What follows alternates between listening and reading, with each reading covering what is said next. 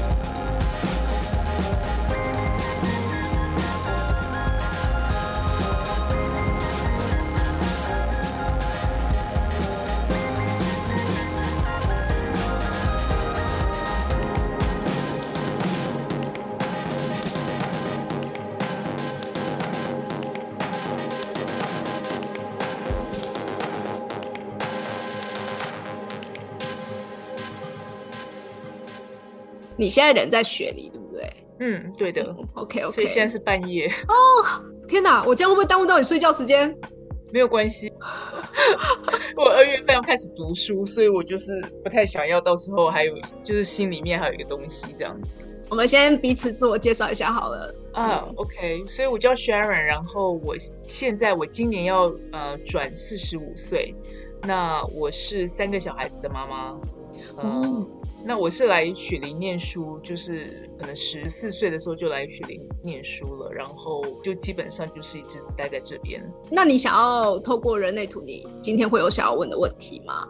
哦，我到目前为止，我想对人类图有一些基本概念，然后了解的这个部分是，就是像说，嗯，你要怎么样用你的权威去做决定，就是你头脑跟你知道情绪这个部分，就是你可以察觉这个情绪它的波动，但是那你最后做决定，它是要用什么东西？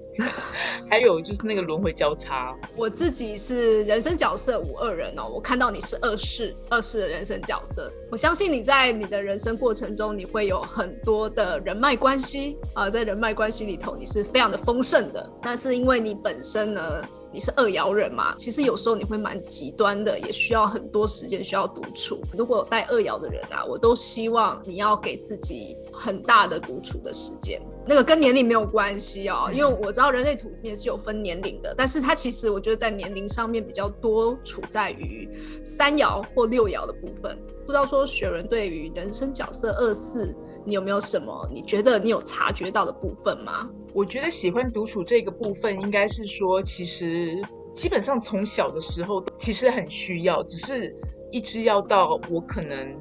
这十年才比较有觉得说，其实我是真的很需要。以前就比较不会去觉得这是一件好事，而是觉得说我要把自己搞得很忙，或者是要出去，因为因为社会给你的制约是那个样子嘛，就觉得说好像你太自闭了，你太封闭了，你需要常常跟人家接触。没错，你可以回想一下你过去这个。这这几年的经历，是不是很常会觉得说，有时候很难拒绝？哦，很难拒绝的原因是因为可能有亲朋好友来的时候，他跟你说：“哎，雪茹，我们去哪里？”然后你其实内心很想要回家，你就很希望有人可以救你。比方说家人打给你都好，你就觉得赶快打给我，告诉我该回家了，我就觉得我人生自由了。但如果没有，你就觉得 我又要应酬，好吧？因为不好意思拒绝别人，有没有这样的经验？对，会会会这个样子。那可是，一方面也是，其实我自己以前会觉得说，哎，其实我也蛮喜欢出去外面的，因为你会得到很多不同的经验。就是你会有一种那种矛盾的情节，就是你喜欢，可是又很不喜欢。没错，而且身为四爻的你很亲切哦，你的身体呢，其实散发出一种亲切感，就是人家会很想要跟你做朋友。就大家会想要来接近你，但其实因为你的潜意识里面其实不是那么喜欢的，就是说穿了没有那么喜欢，所以其实你会有一个二四人都有的一个保护色，就是我可以礼貌性、礼貌性的跟你有所联系，可是可能出了这扇门或者我们离开了，那我们可能什么都不是。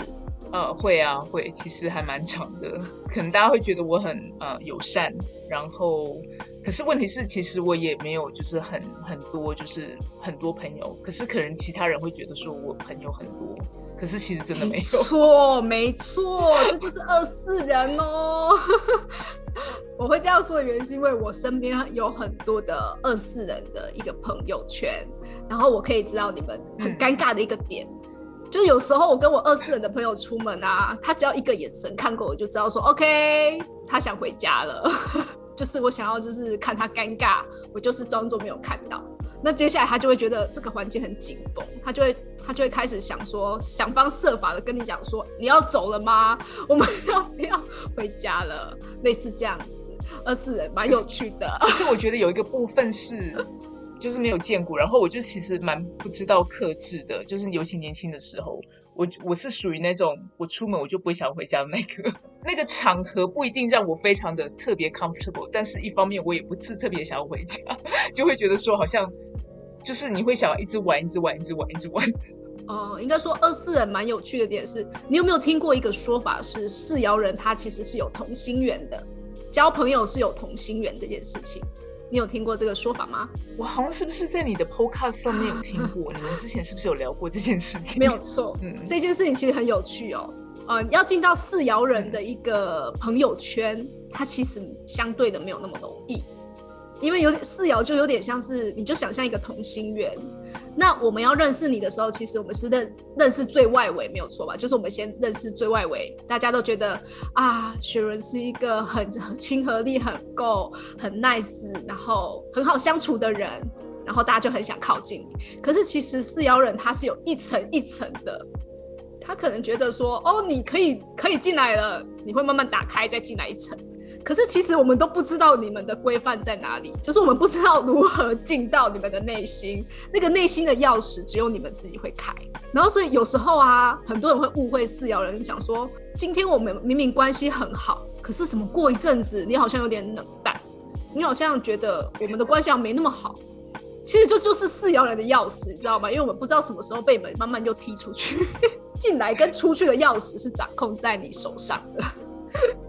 而且那个雷雷点在哪里，就是我们可能不会讲，然后人家不能踩到，然后我就 我就直接，就算我们在你的内心中心喽，那个踩到那个点我们也不知道，爆了你就会直接把我们踢出去了，我们就 get out，然后想说，嗯？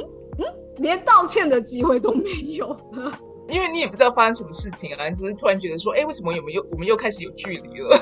哦，对，这其实是很多很多人搞不懂四爻。四爻人有一个名名词叫做机会主义。四爻人好像是因为你身上有没有价值来判断我们之间的距离跟关系。我我跟你在一起，那我们两个是成正比吗？还是其实我是正比？那你进来你会拖累我，那我就把你踢掉。啊，就会变成有时候会四爻人会被人家觉得可能是因为机会主义，就是这个人的机会有没有够的，心中那一把钥匙可以的，如果可以啊，那我们可能关系会 close 一点。他们的人脉圈呐很会掌控，就是你们的人脉网很快连起来。比方说，我把你丢到一个场合里面，陌生的场合，你就去看那个有带四爻的啊，很快就熟了。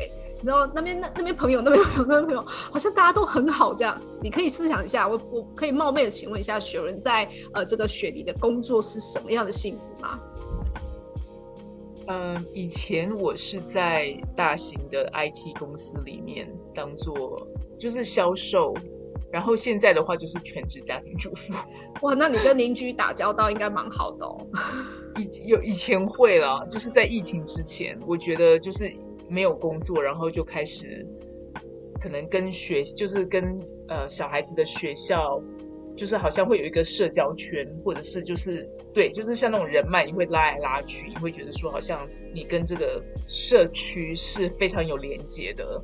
那我也蛮擅长去看到，就是说有一些就是隐藏的连接。对，可是后来因为因为疫情啊，然后我就觉得，哎，其实我觉得自己一个人好好，为什么以前就没有发现？你可以慢慢观察，就是说，你看疫情爆发了嘛，然后有带二爻的人都觉得，哎，还蛮舒服的啊，怎么了？但是没有带二爻的哦，他们都很崩溃，因为他们会觉得，到底什么时候要过？到底什么时候会结束？这几天开始，从今天开始，如果有人跟你说，哎，学文，我觉得这个疫情可不可以赶快过啊？我快疯了，你就去问他人生角色。但是我觉得从他们的反应啊，就是也许，可是这很难讲，因为我觉得人类图还有趣的一点就是说，你可以这样子去看，就是对号入座。可是问题是因为我们都会有制约，然后我们都会有非自己，对，所以你不知道人家的，人家是因为非自己才这个样子，还是因为人家是因为那个类型才这个样子？对，其实我觉得这也是很有趣的觉察，就是我刚刚讲的一个。二爻比较属于是需要独处的角色，好，需要独处的，所以才会跟你说，我我就我的我四周围的二爻人啊，我们都觉得疫情待在家里很舒服，超好的。对，好，所以我觉得这这个蛮有趣的，雪人可以试试看。好，我我希望就是他们看到我在学人类图，他们也开始有点兴趣，我就可以问了。太好了，那接下来的部分我会跟到雪人讲。刚刚有你有提到一个叫做不知节制的一个状态，也就是您身为投射者啊，在这个世界上占了百分之二十八左右的人口。投射者蛮好玩的哦，因为我觉得投射者啊。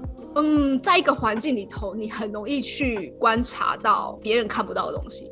所以，就像你刚刚有说，你在社区做人脉网串联的时候，你可以发现哪里可以再多一点机会，你可以看到这件事情。那它其实是一个细节面的东西嘛？那其实我觉得投射者很有趣的，就是他的非自非自己主题叫苦涩。投射者他的策略叫等待被邀请。我觉得我最常被投射者问的就是，我到底要等到什么时候啊被邀请？因为很多时候就是变成说，投射者会撑不下去。那有时候看到一件事情，你很想要讲，可是你没办法，因为你知道你没有被邀请，你一旦讲了，没有人要听。好，很常会有投射者是这样，就是在一个环境里面，他明明就可以看到缺点，或者是看到可以更好的地方，但是因为没有人去邀请他发言，如果他一讲出来，你就是要陷入你的非自我的主题，叫苦涩。投射者讲话其实很对立，投射者们讲话都不是那么的好听。就是一针见血这样，那我觉得好玩的点就是，我我不知道为什么，我觉得身边投射者的朋友，就是他们其实有时候讲话不是说不好听哦，只是讲出来的东西你就会觉得我不想听，接下来要讲什么我都不想听，因为你会觉得你已经看到我的一些不想必不想面对的事情了，我们会我们会想办法逃避，你知道吗？就觉得我现在没有没有做好那个心理准备，不要讲。那这时候的投射者又很想讲的时候，很容易就是被讨厌了。所以我不知道雪人在苦涩的路上走的还好吗？很多投射者都对于这块很痛苦。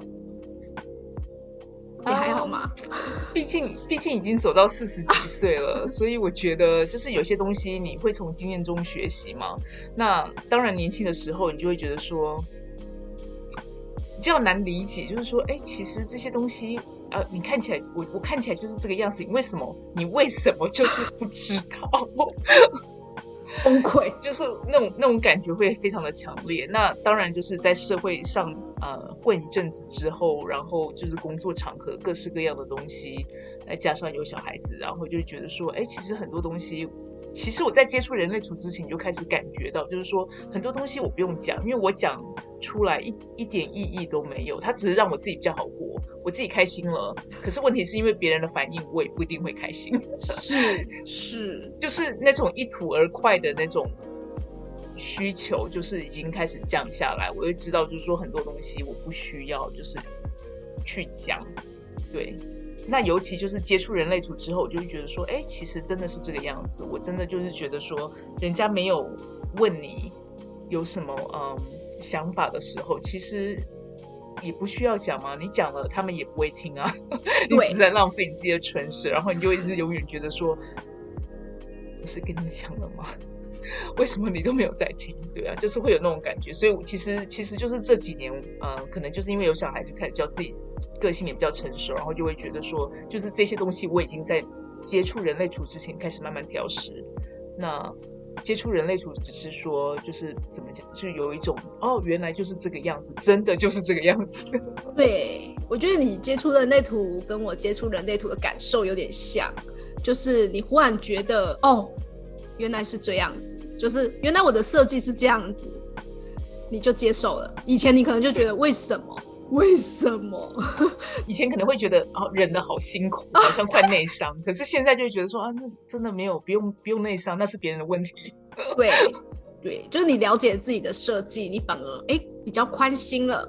然后我想要跟雪人讲的，就是你刚刚有提到一个东西叫情绪情绪权威。那好玩的点就是你有看到红色。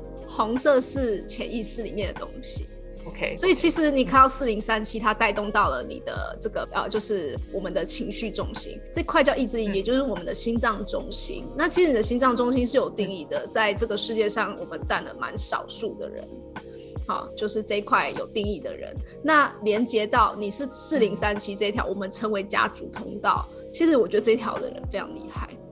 我现在就来问问雪伦，会不会在就是餐桌上面摆的特别丰盛呢？就就怕大家吃不饱，就会继续拿出来东西。以前以前以前会耶，以前会。可是就我这三年来，因为一直都在就是控制饮食，所以其实我这方面就是看开很多。我觉得很好玩呢，你们四零三七的人都很怕对方饿到哎，招待我我觉得就是喜欢。对，就是，可是自己本身也喜欢吃东西啊，然后就会觉得说，就是利用吃来联络感情，就是唯一的方式。四零三七的朋友啊，你们在餐桌上面讨论任何事情，我们在上面谈，我们的签约率会很高哦。对你来讲，你就是觉得啊，好舒服，大家是一群一有家人的感觉，好，很松，很放松。所以其实我们如果要跟四零三七的朋友。谈一个工作上的 case 合作，哦，我们就是邀约到饭局就好了。这个是很很有趣的现象哦，因为那因为你是潜意识的，你不是说哦，我今天做这件事情，我知道为什么。你会常常在无意识之间呢，就是因为我们讲餐桌是比较好理解，可能有很多的东西都可以用这条通道去讲。比如说，你很照顾自己的家人，你会照顾到他们呃所有的需求，哦，你会照顾到超过。啊，有可能会照顾到超过这件事情哦。那所以四零三七的朋友有时候是，嗯，我我我觉得他在比较过头的时候呢，他很容易变成是一种情绪勒索的现象。啊，现在觉得还没走到那边，我们收回来一点点就好了。不过我觉得这个是可能我自己有点自觉，因为其实我老公也有这一条。嗯，你看嘛，每次都帮小孩子东西做好好，你这样他们永远不会把东西捡起来。就是很多，你知道吗？就是水壶，你他们自己，他们自己就是装满水就好啦。为什么你要帮他们装满？什么东西都弄好好干嘛？所以我觉得他比我还婆妈。可是我我自己很有自觉了，因为我会觉得说那些东西就是本来就是应该要小孩子他们自己去做的。是，对，是给他们。我的照顾可能是别的层面，就是不会是这种生活琐事，因为我觉得生活琐事你本来就要自己会啊。没错，你有发现这，你自己就有发现这件事情了。但是我不是说，不是说四零三七不好哦，我没有这样说，我是说，因为像我爸就有，我爸也跟你一样是红色的，然后他在饭桌上面真的夸张，就是反正我们一家家人出去就一桌，那我们就几个人几只猫，因为我们不是每次都出去，就是一群人出去嘛，他就是我都跟他交代说，你要点几道菜、几汤品几样就好了。然后他每次呢都会点超过，然后一大桌这样。然后我想说，我们到底吃得完吗？好浪费哦！这个就是四零三七经典表现，就是你跟他讲，他都完全就是跟你说好，但是他没有要答应你，他只是好，但我不要，他没讲而已。就是太满了，这个爱太满了。那在情绪型权威的你呢？你可以做很多判断，你不要在你的情绪高涨的时候，跟你低落的时候做决定。你可以再平和一点，那什么意思呢？就是有时候可能你很开心，然后当下是需要你做一个决定，可是你可以缓缓，就是你可以跟对方说，没关系，这个决定我可以晚一点再告诉你，因为当下的你做的决定不一定是回到内在权威的正确模式。哦，我常常说情绪型权威的朋友啊，他们的情绪很多，很多是他你们自己知道的，就是你知道你现在的状况是什么。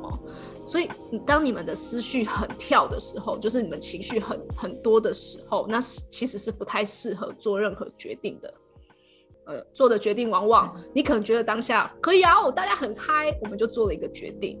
可是这个决定未必是你后面想要承受的哦，因为你没有回到内在权威。我觉得很难理解，in a sense 的意思是说，那你情绪高低的时候，你可能会有不同的判断，那或者是他会有同样的判断。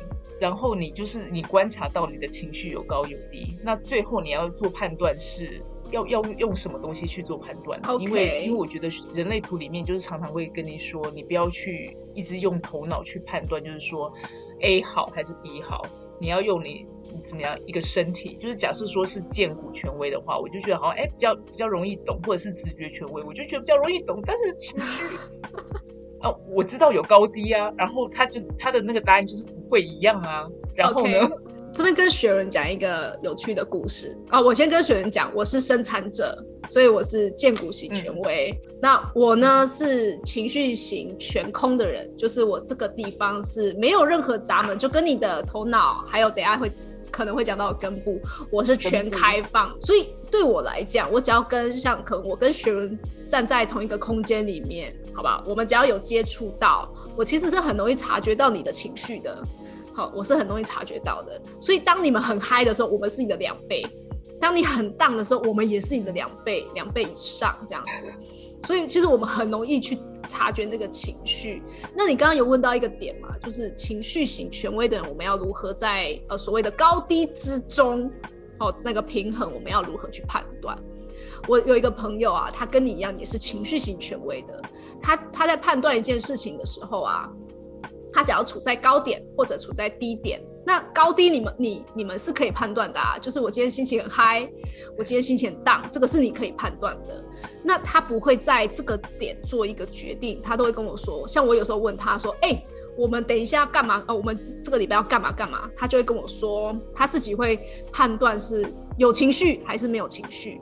他如果情绪不是在那个中间点，就是我这个朋友呢，他知道当他跟人跟不同人接触的时候，他的情绪会很容易没办法去判断他到底是呃现在的状态是什么。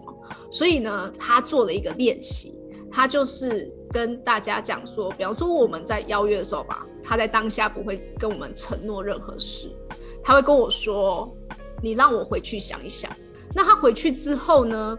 他回去之后呢？他会让那个情绪跑。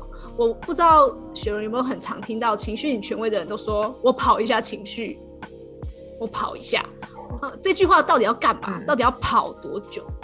对不对？如果是我邀约他，我会记得这件事。这件事情，他如果也没有所谓的回应，什么叫回应？他回到家以后啊，他会冷静一下自己，这件事情他有没有真的想要去？这是第一个问题。然后第二件事情是，他会选择隔天再来看看这个事件会不会再重复出现在他的脑海中。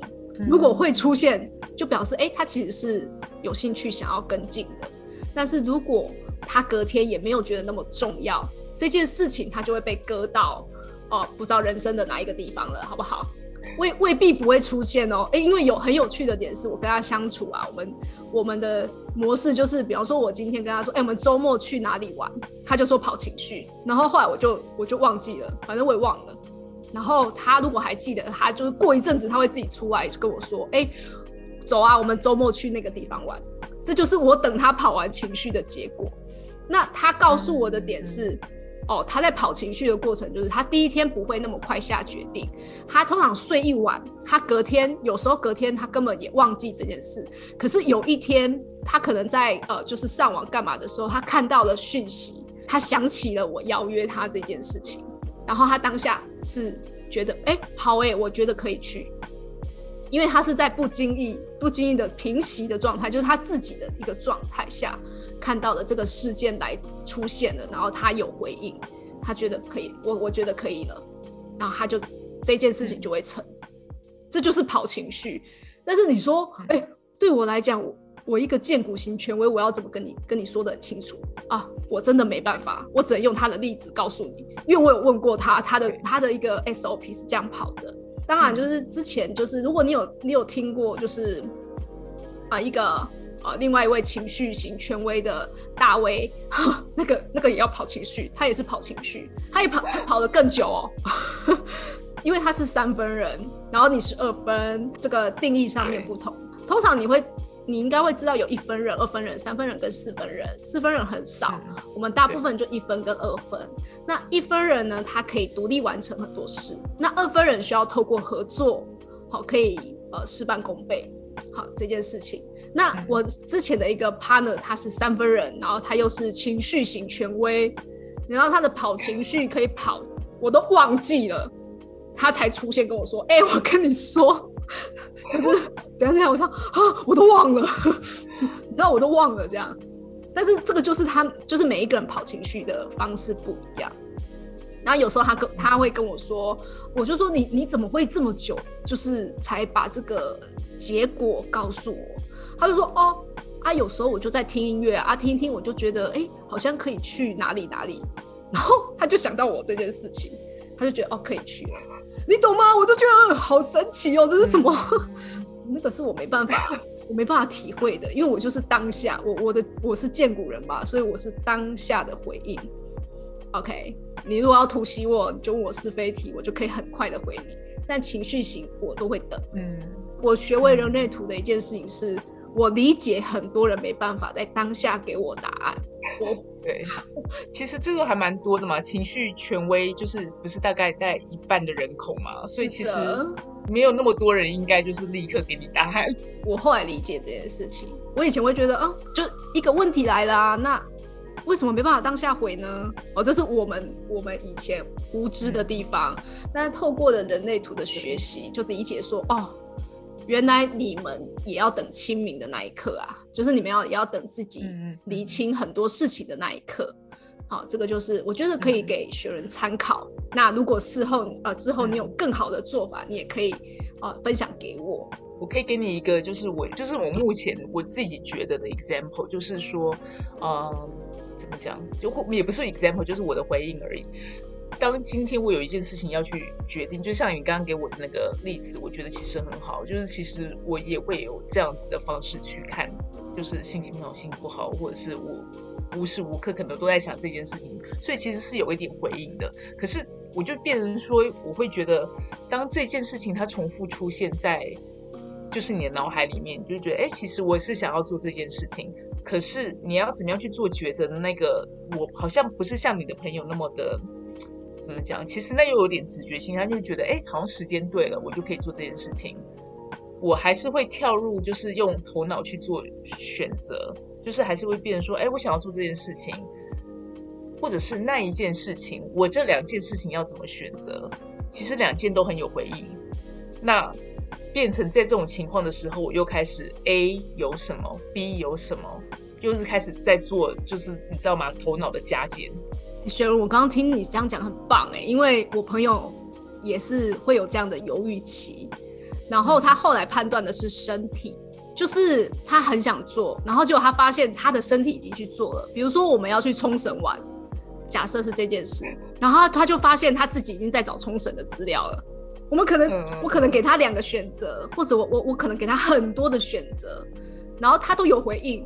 结果他发现，他先找的是我我我给他的其中一个点，这就是你的回应。我觉得这可以给你参考，就是你可以让你的身体去帮你做判断，你你你到底是哪一个才是你心里想要的。那你也不用觉得哦，我到底要哪一个？没有，你就等时间吧，时间会带你走到你要的地方。而且没有这个这个很有帮助，因为其实我觉得他应该就是提醒我。我要去更加观察我自己的行为，有很多时候我们只是在做一些事情，我们没有去意识到我在做这些事情，所以我要去开始意识到这些事。